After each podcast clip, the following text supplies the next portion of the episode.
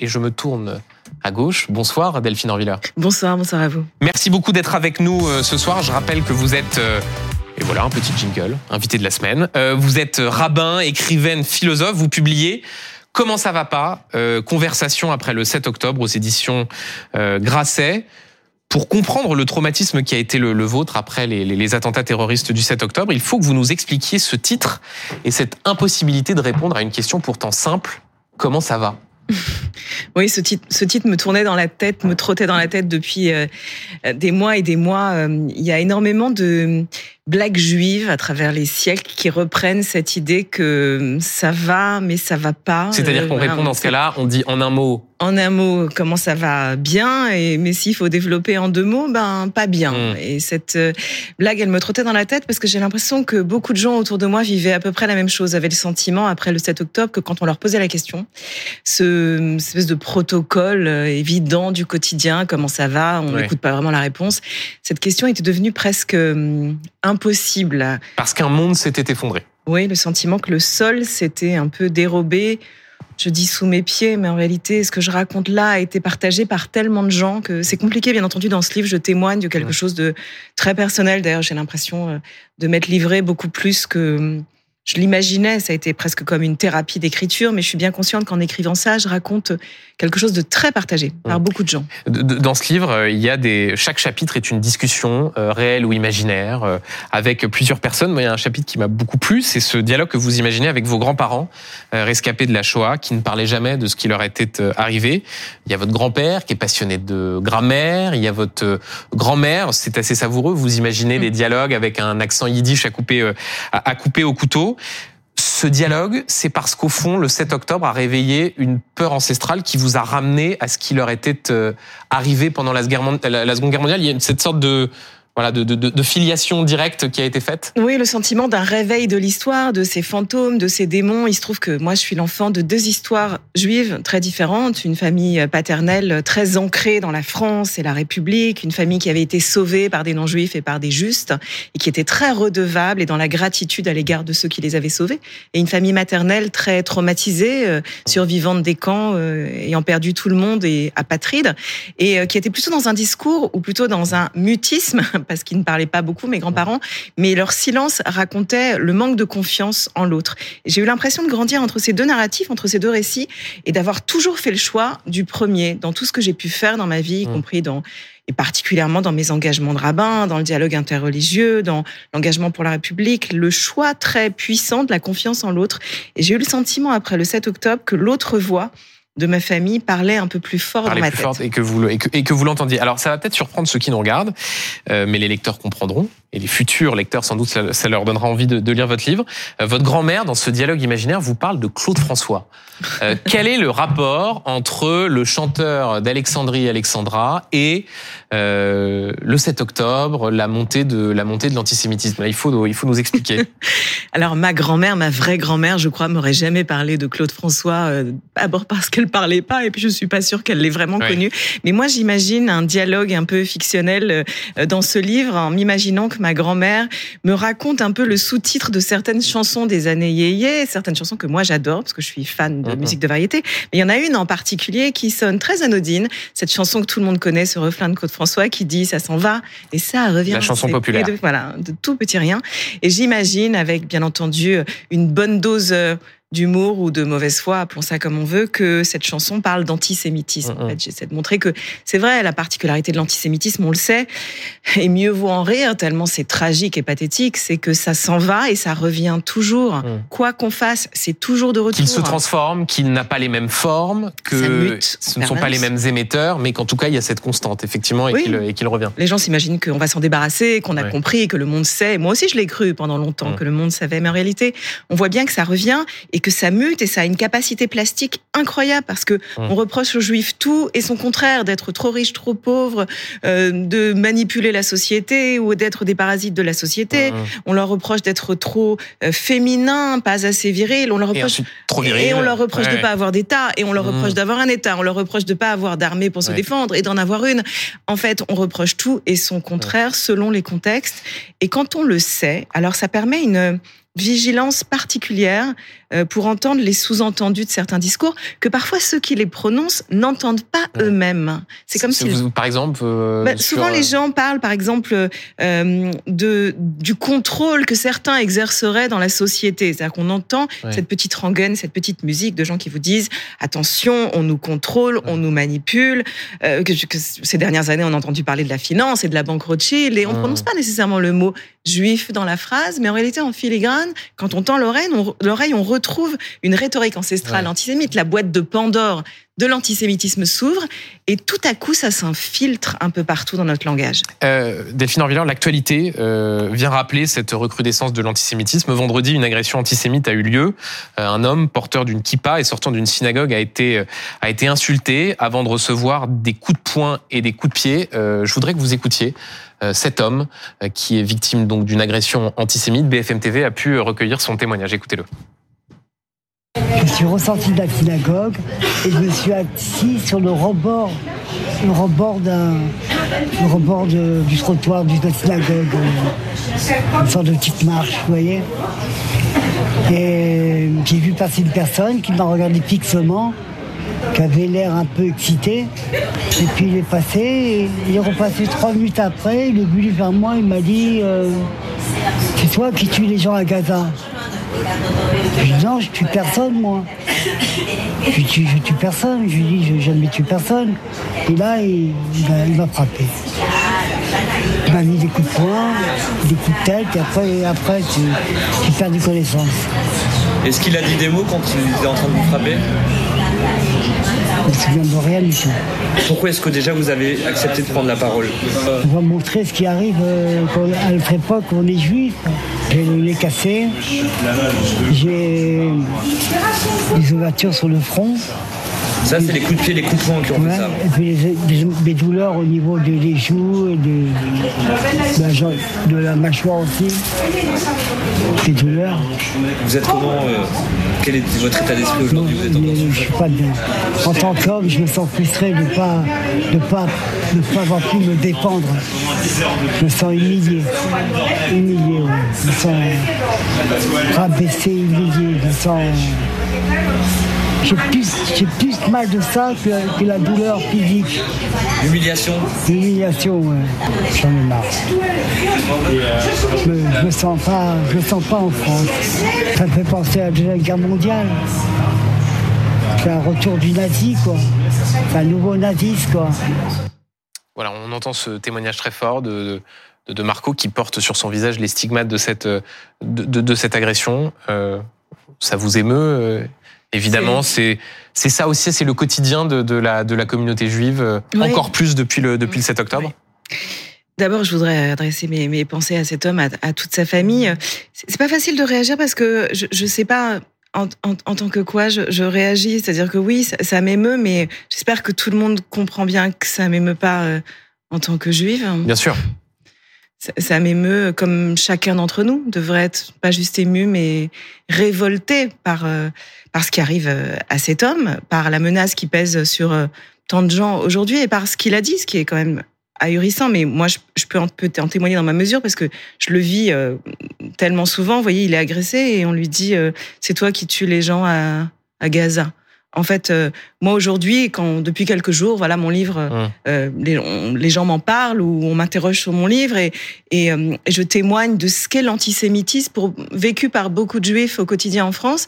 Et les gens m'écrivent sur les réseaux sociaux des insultes en me disant mais quid de la douleur des Palestiniens, mais comme si comme s'il y avait un lien entre ces actes antisémites qui rendrait responsable euh, les Français juifs euh, par rapport à ce qui se passe au Proche-Orient. C'est aberrant et c'est abject et, et c'est fou parce que ça sous-entend que un, je n'aurais pas d'empathie pour mmh. les Palestiniens parce que je suis juive.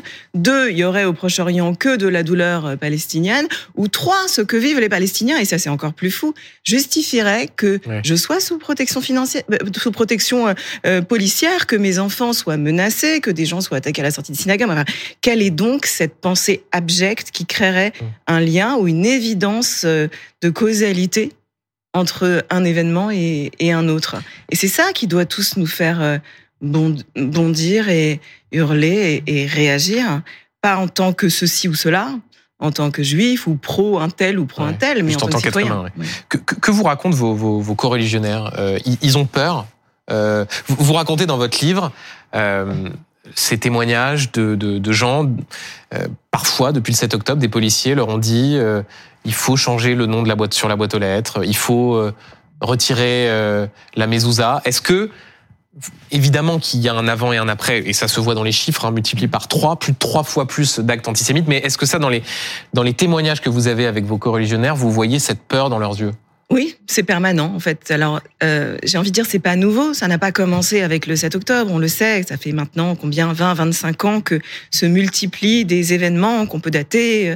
Moi, j'ai toujours en tête évidemment 2006, l'assassinat d'Ilan Halimi, et 2012, l'hypercachère, et de, euh, 2015, l'hypercachère, 2012, Ouais. Toulouse. Euh, tant et tant de dates. Mais c'est vrai que depuis le 7 octobre, quelque chose dans dans la peur, la peur énoncée, la peur ressentie, la façon dont les gens me parlent de, des craintes qu'ils ont pour eux, pour leurs enfants, pour leurs petits-enfants. Et puis, effectivement, vous venez de le rappeler, des demandes qui ont été formulées, qui, qui sont folles à formuler en 2023 ou 2024. Euh, retirer un nom sur des boîtes aux lettres.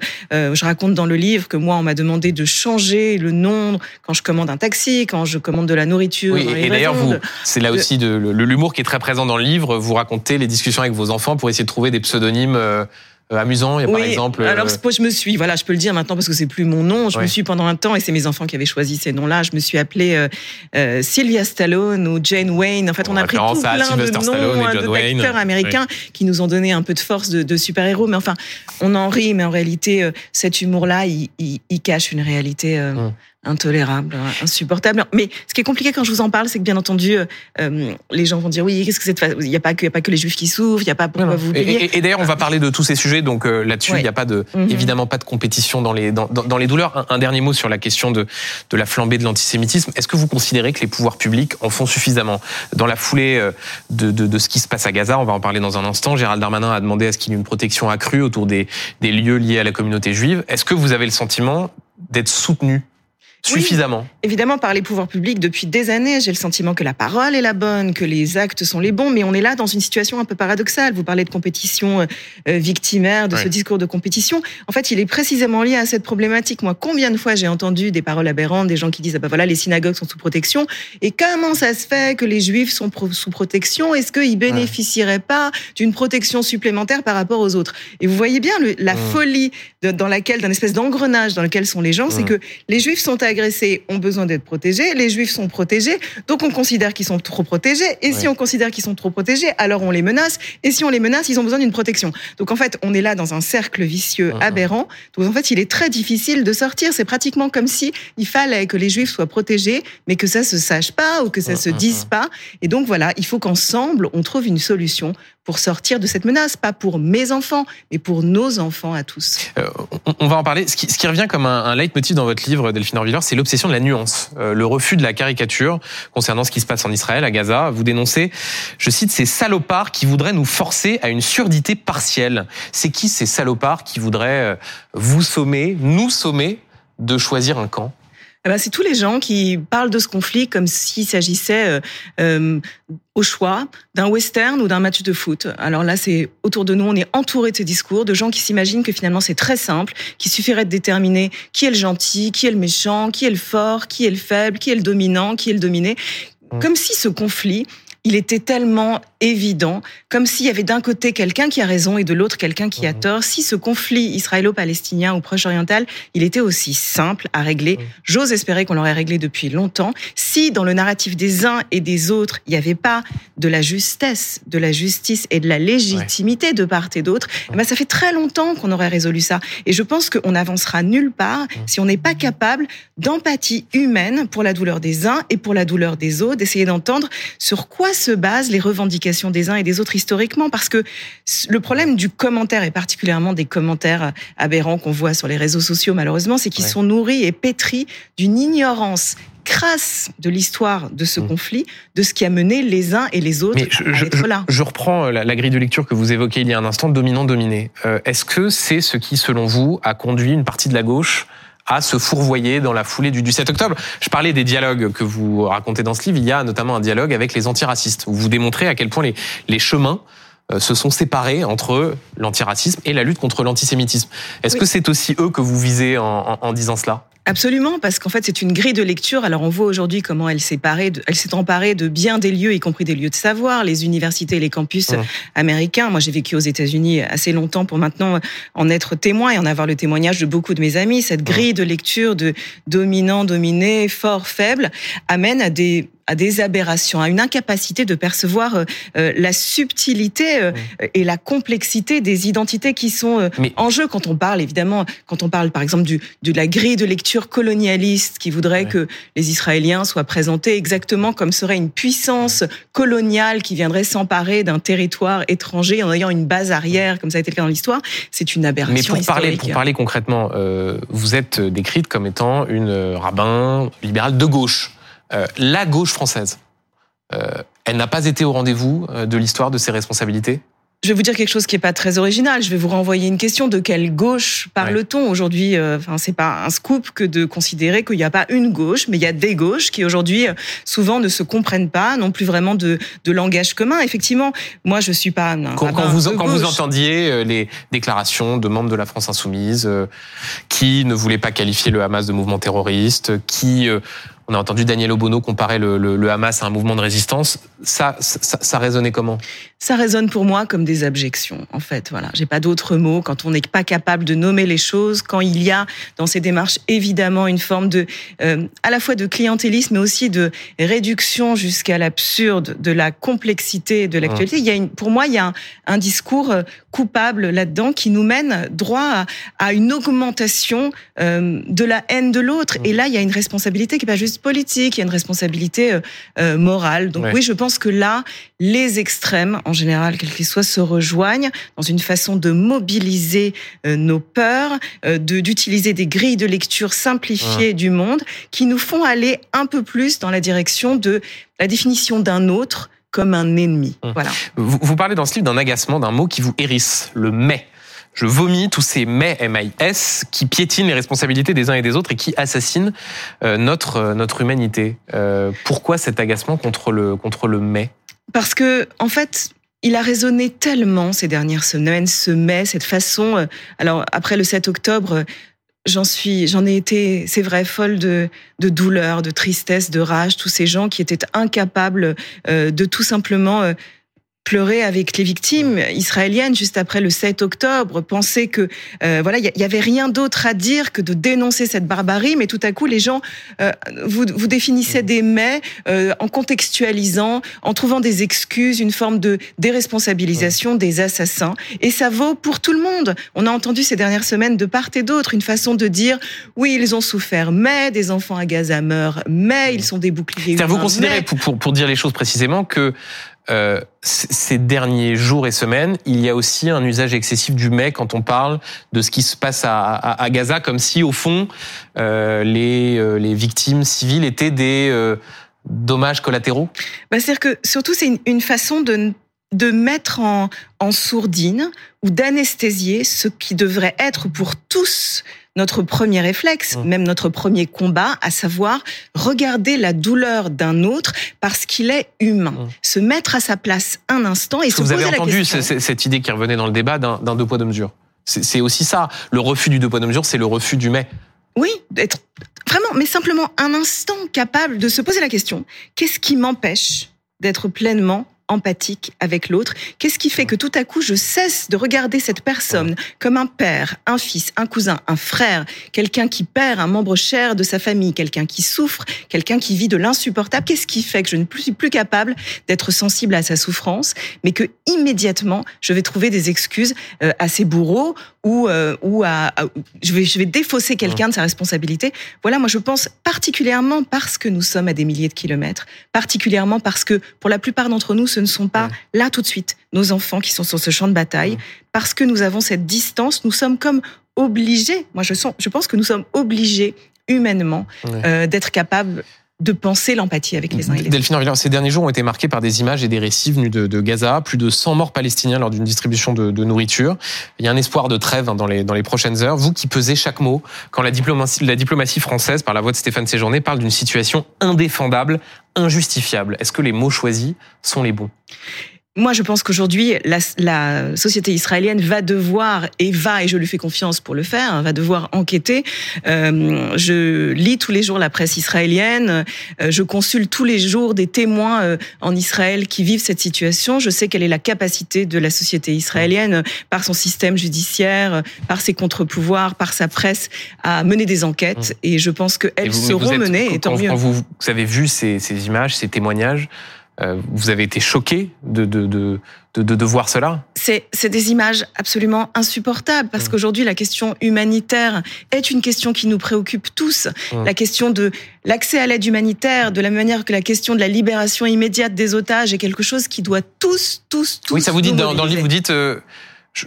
Parler de cessez-le-feu, oui, mais souvent les appels au cessez-le-feu, il manque la phrase d'après, libération de, de tous les otages. Évidemment, parce que le feu est là parce qu'il y a eu le 7 octobre une, un kidnapping, mm, mm. euh, non pas d'otages de guerre, il n'y avait pas encore de guerre à ce moment-là, des innocents, dont des femmes et des bébés et des vieillards sont encore aujourd'hui euh, détenus, j'espère encore vivants, dans, mm. euh, détenus par, par le Hamas. Et, et évidemment que je pense qu'on ne peut pas déconnecter la question du cessez-le-feu auquel on aspire tous avec euh, la question des otages et de leur libération euh, le plus rapide le plus rapide possible ce que dit aussi la situation à Gaza, c'est la faillite du gouvernement euh, euh, israélien. D'ailleurs, vous évoquez dans ce livre le sermon que vous aviez fait le 24 septembre pour euh, pour Kippour, qui était au fond un, un sermon euh, qui, sans le savoir, prédisait un certain nombre d'éléments où vous mm. euh, parliez, vous le dites dans votre livre, l'arrogance, l'ubris euh, et la force de puissance qu'il cultive par la voix de certains certains ministres. Euh, oui. Voilà, c'est aussi ça ce que l'on vit en ce moment à Gaza, c'est la faillite d'un gouvernement israélien d'extrême droite? Vous savez, je ne porte dans mon cœur aucune extrême droite, pas plus euh, celle qui est actuellement au pouvoir euh, en Israël que toutes celles qui nous mènent généralement à la catastrophe politiquement où qu'elle s'exprime. Et c'est vrai que dans ce sermon, je mettais en garde euh, dans un texte qui est d'une certaine manière aujourd'hui agi comme un texte prémonitoire et j'ai même du mal à le relire. Là où nous mène la force et parfois l'illusion de la puissance qui fait qu'on n'est plus capable euh, de voir l'autre. Mais la façon dont cette extrême droite est à l'œuvre aujourd'hui dans ce gouvernement israélien, israélien, la façon dont elle est critiquée d'ailleurs et heureusement par beaucoup de gens euh, en Israël. Et on a vu des pas, manifestations, voilà. absolument une société civile qui se mobilise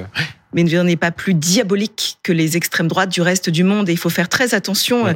dans ce discours à la façon dont on a tendance parfois à considérer que euh, cette extrême droite-là ou ce gouvernement-là serait bien pire qu'un gouvernement ultranationaliste ailleurs dans le monde. Mmh. Je crois que malheureusement, ce n'est pas le cas.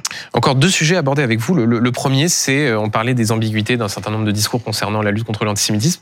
Vous évoquez, vous évoquez aussi l'ambiguïté concernant euh, les viols de masse commis le, le 7 octobre euh, ambiguïté de la part de certaines associations féministes que soit on a entendu euh, très tardivement, soit on n'a pas entendu du tout. Euh, ça, pour vous, femme de gauche, euh, il y a une, fracture qui a eu lieu dans ces non-réactions oui, je dirais surtout comme féministe. Le féminisme reste mon combat et un combat essentiel à mon sens pour la justice. Et j'ai été extrêmement choquée, heurtée, et c'est même un, un, euphémisme de le dire, par le silence de certains qui, encore une fois, s'en réfèrent à une espèce de grille euh, extrêmement euh, caricaturale, une grille idéologique euh, des forts, des faibles, des mmh. puissants, comme si tout à coup, euh, pour beaucoup de gens, euh, la, le combat des Palestiniens était euh, du côté du féminin et des féministes, alors que le sionisme serait par définition une idéologie euh, viril, viriliste, antiféministe. Enfin, c'était, c'est pas la première fois que je l'entends. Ça, ouais. j'avais entendu déjà il y a des années. Je me souviens que Linda Sarsour, qui menait la marche des femmes aux États-Unis il y a quelques années, suggérait qu'on pouvait pas être féministe et sioniste. Moi, quand j'entends ce genre de phrase, effectivement, j'ai envie de hurler. Aujourd'hui, on le sait, les agressions sexuelles, le viol comme arme de guerre a été utilisé euh, par le terrorisme palestinien et par le Hamas. C'est démontré, c'est indéniable. Et le fait que des féministes soient incapables de le dénoncer est une trahison évidente pour moi à ce combat. Euh, ce qui est frappant dans votre livre, c'est que il y a à la fois euh, ce que vous êtes, c'est-à-dire euh, la militante pour la paix, la militante du dialogue interculturel, interreligieux, et en même temps, il y a ce pessimisme qui est évident, tout à fait naturel suite aux attentats terroristes du 7 octobre. Est-ce que vous y croyez encore à la possibilité de créer ces, ces ponts? On a franchement le sentiment qu'on n'a jamais été aussi éloigné oui. euh, de la possibilité euh, d'arriver à la moindre discussion, au moindre dialogue possible. Est-ce que j'y crois J'ai envie de vous dire que Ça dépend des jours, euh, mais Alors je veux. c'est plutôt. Euh, mais je veux y croire et en fait, quand je peux y croire, c'est beaucoup grâce aux conversations que j'ai pu mener. Hum. Euh, c'est pour ça que c'est important pour moi dans ce livre que ce soit pas un monologue, mais véritablement une série de, de conversations. J'ai eu la chance d'avoir des conversations avec des amis, hum. avec des gens juifs et non juifs, euh, des gens issus du monde arabe qui aujourd'hui veulent croire comme moi que viendra un temps où on ne mmh. sera pas uniquement dans la construction des murs épais, mais dans la capacité de reconstruire des ponts qui sont les seuls capables euh, de de nous sauver. Vous savez, si j'ai appris quelque chose de ma vie au Proche-Orient, de cette région que je connais euh, assez bien, c'est que elle est incompréhensible et que paradoxalement, et c'est mmh. peut-être une petite source d'espoir, quand j'y vivais dans les années 90, on se croyait si près de trouver une solution et, et la paix. Et on en était à des années-lumière. Et, et, le, et le terrorisme palestinien qui s'est développé de façon exponentielle. Donc on, on s'est retrouvé à des années-lumière de la paix. Donc peut-être paradoxalement, quand on en est si loin aujourd'hui, dans cette nuit noire de nos consciences, c'est le moment où pourrait surgir un espoir. Une toute dernière question pour terminer. On, on parlait de, tout à l'heure de Claude François. Euh, je voudrais finir cet entretien avec une autre chanson qui revient dans votre livre, c'est celle d'Anne Sylvestre, Les gens qui doutent, chanson que vous adorez, qui vous accompagne. J'ai même vu sur vos réseaux sociaux euh, mm. un duo que vous faites avec la chanteuse Keren Anne, où vous chantez en hébreu euh, la chanson de mm. d'Anne Sylvestre. Est-ce que la société irait mieux si davantage de gens doutaient aujourd'hui, comme le chante Anne Sylvestre? Ah, J'en ai la conviction profonde. Je pourrais même dire que d'une certaine manière, c'est mon dogme, mon, credo et le cœur de ma religion personnelle. Je crois beaucoup plus euh, aux interrogations de certitude qu'à tout dogmatisme. Et c'est vrai que cette chanson le dit magnifiquement. Dans une de mes insomnies, je me suis mise à la traduire en hébreu. J'ai rêvé que, et peut-être je lance cette invitation maintenant, que quelqu'un fasse la même chose en arabe, et qu'on puisse la faire résonner dans ces deux langues au Proche-Orient, mais mm, mm. aussi ici ou partout ailleurs. Merci beaucoup euh, Delphine Orviller d'avoir été l'invitée de C'est pas tous les jours dimanche. Je rappelle votre livre aux éditions Grasset, Conversation après le 7 octobre. Comment ça va pas? Merci, euh, beaucoup euh, d'avoir été sur notre plateau.